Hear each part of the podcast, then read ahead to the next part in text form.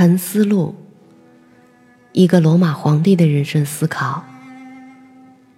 它有一种不可思议的魅力，甜美、忧郁和高贵。这是一个羞愧。当你的身体还没有衰退时，你的灵魂就先在生活中衰退。晚上好，我是 Mandy。今天我要分享的是。灵魂保持在一种状态和活动之中。宇宙的实体是忠顺和服从的，那支配着它的理性自身没有任何原因行恶，因为它毫无恶意。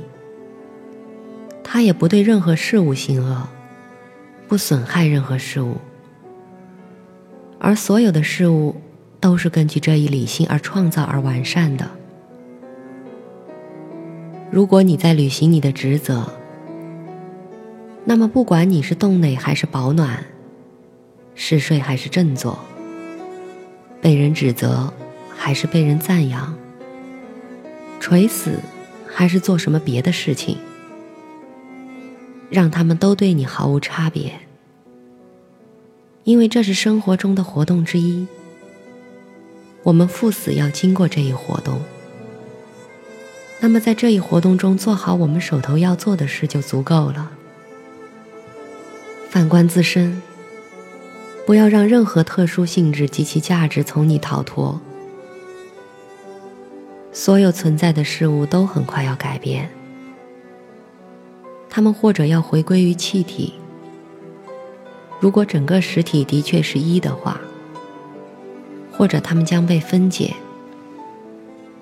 那支配的理性知道他自己是怎样配置的，他做什么和用什么原料工作。亲自报复的最好方式，就是不要变成一个像作恶者一样的人。在从一个社会活动到另一个社会活动的过程中，只在一件事情中得到快乐和安宁，既想着神。支配的原则是产生和转变自身的原则。当他使自己成为他现在的样子，和他将愿的样子时，他也使发生的一切在他看来都如其所愿。每一单个的事物都是按照宇宙的普遍本性来完成的，因为每一事物的确不是按照任何别的本性。既不是按照一个从外面领悟它的本性，或一个在这本性之内领悟它的本性，或一个外在和独立于它的本性来完成的。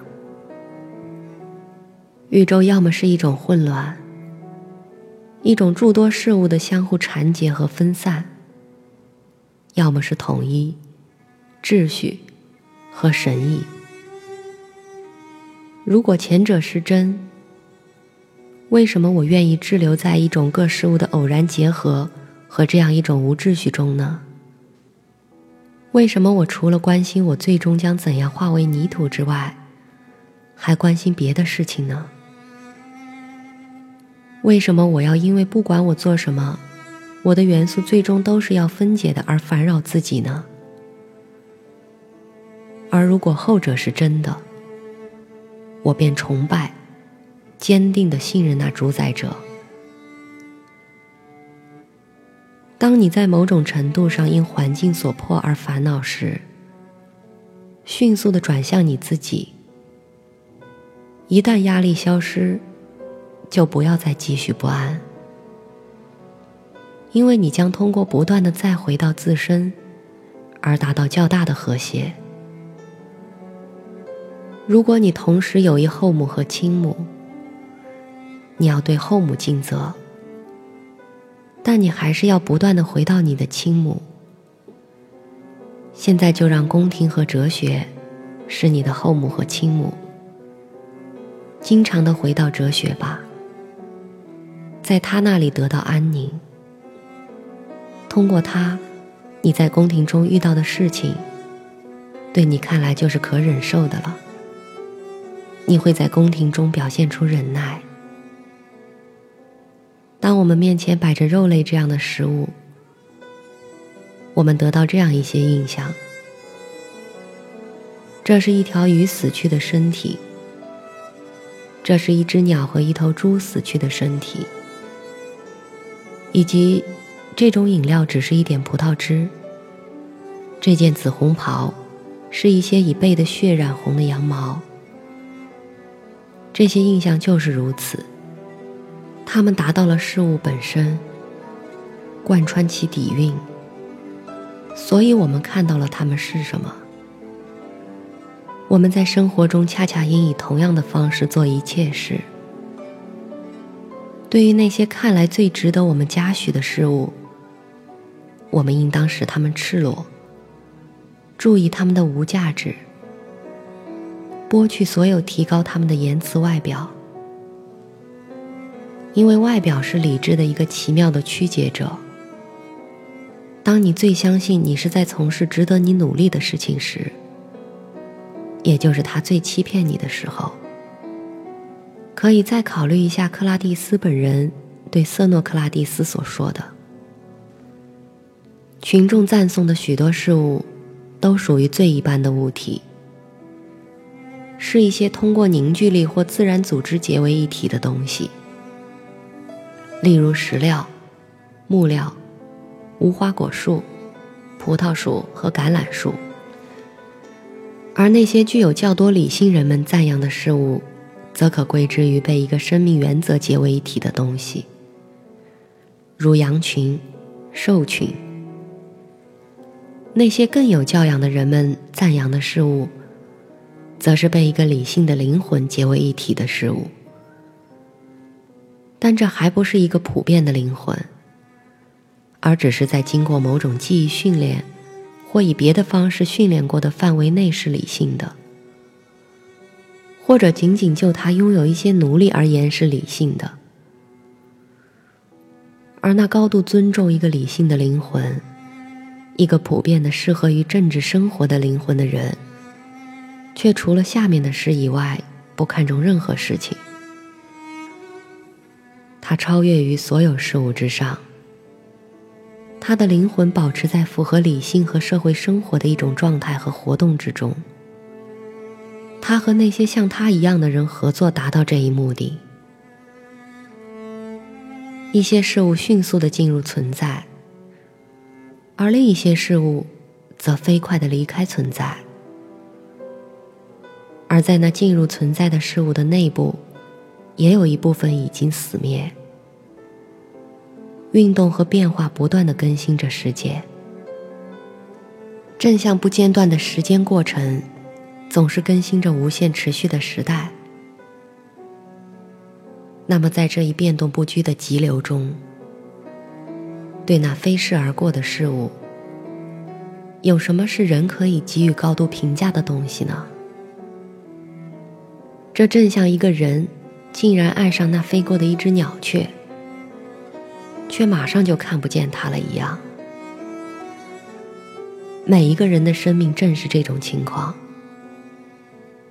比方说，蒸发血液和呼吸空气，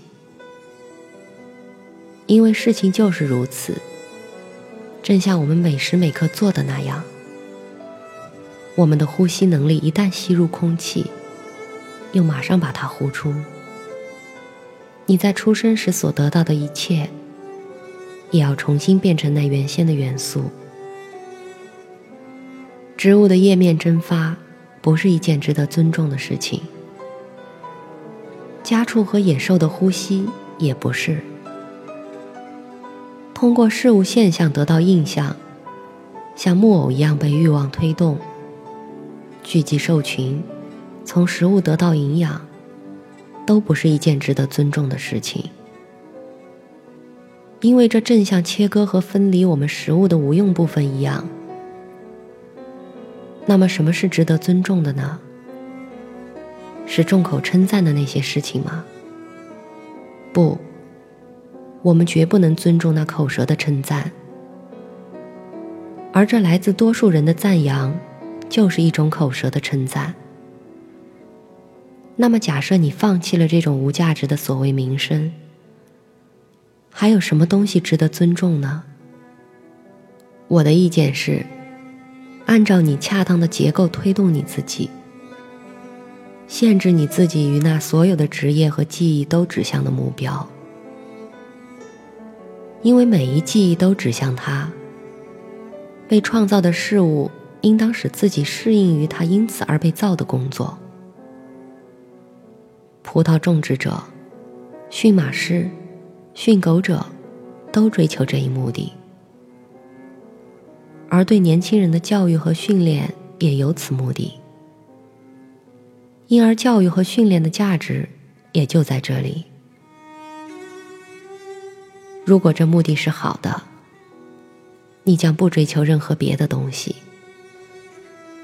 你还要重视许多别的东西吗？那么你将不会自由，对于你自己的幸福不会知足，不会摆脱激情，因为这样你必然会是嫉妒的、吝惜的、猜疑那些能夺走这些东西的人，策划反对那些拥有你所重视的这些东西的人。想要这样一些东西的人，必定会完全处在一种烦恼不安的状态。此外，他一定会常常抱怨神灵，而尊重和赞扬你自己的心灵，将使你满足于自身，与社会保持和谐，与神灵保持一致，以及赞颂所有他们给予和命令的东西。上上下下、前后左右都是元素的运动。而德性的运动却不如此，它是一种更神圣的东西，被一种几乎不可见的东西推动，在他自己的道路上愉快的行进。人们的行为是多么奇怪啊！他们不赞扬那些与自己同时代、与自己一起生活的人，而又把使自己被后代赞扬。被那些他们从未见过，或永远不会见到的人的赞扬看得很重，而这就像你竟然因为生活在你前面的人没有赞扬你而感到悲哀一样可笑至极。如果有一件事是你难于完成的，不要认为它对于人也是不可能的；但如果有什么事对于人是可能的，是合乎他的本性的。那么想来，这也是你能达到的。假设在体育竞技中，一个人的指甲抠伤了你的皮肤，或者在冲撞到你的头时使你受了伤，那好，我们不会有什么神经质的表现，不会以为他要杀我们，我们也不会随后怀疑他是一个背信弃义的伙伴。我们虽然还是防范他，但无论如何不是作为一个敌人，也不带猜疑，而是平静的让开。你在你生活的所有别的方面都这样做吧。让我们不要对那些好比是体育场上的对手一样的人们多心吧，因为，正如我所说的。不抱任何猜疑或仇恨的让开路，在我的力量范围之内。如果有人能够使我相信，并向我展示我没有正确的思考和行动，我将愉快的改变自己，因为我寻求真理，而任何人都不会受到真理的伤害，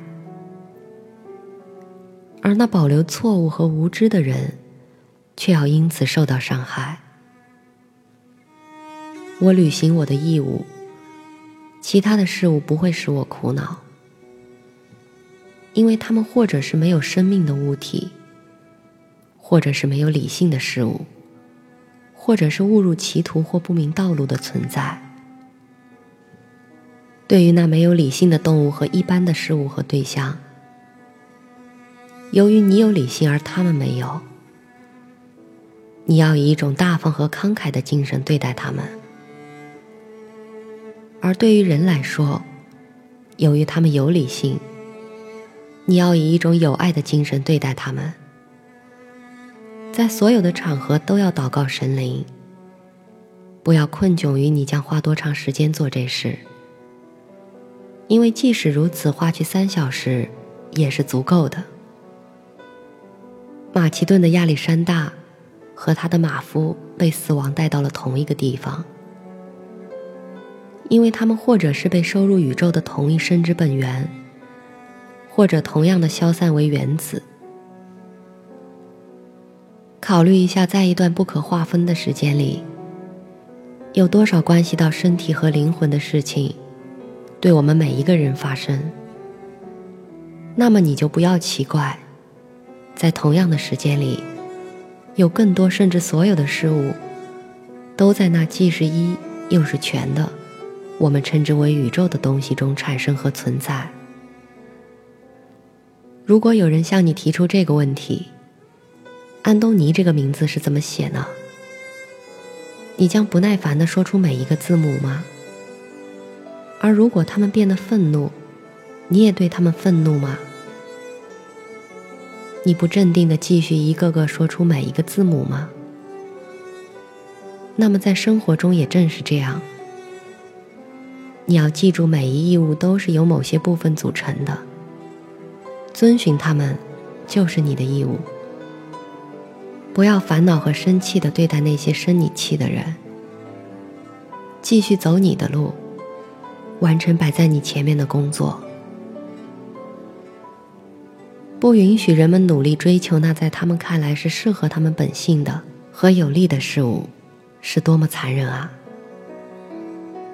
但当你因他们的行恶而烦恼时，还是要以某种方式不允许他们做这些事。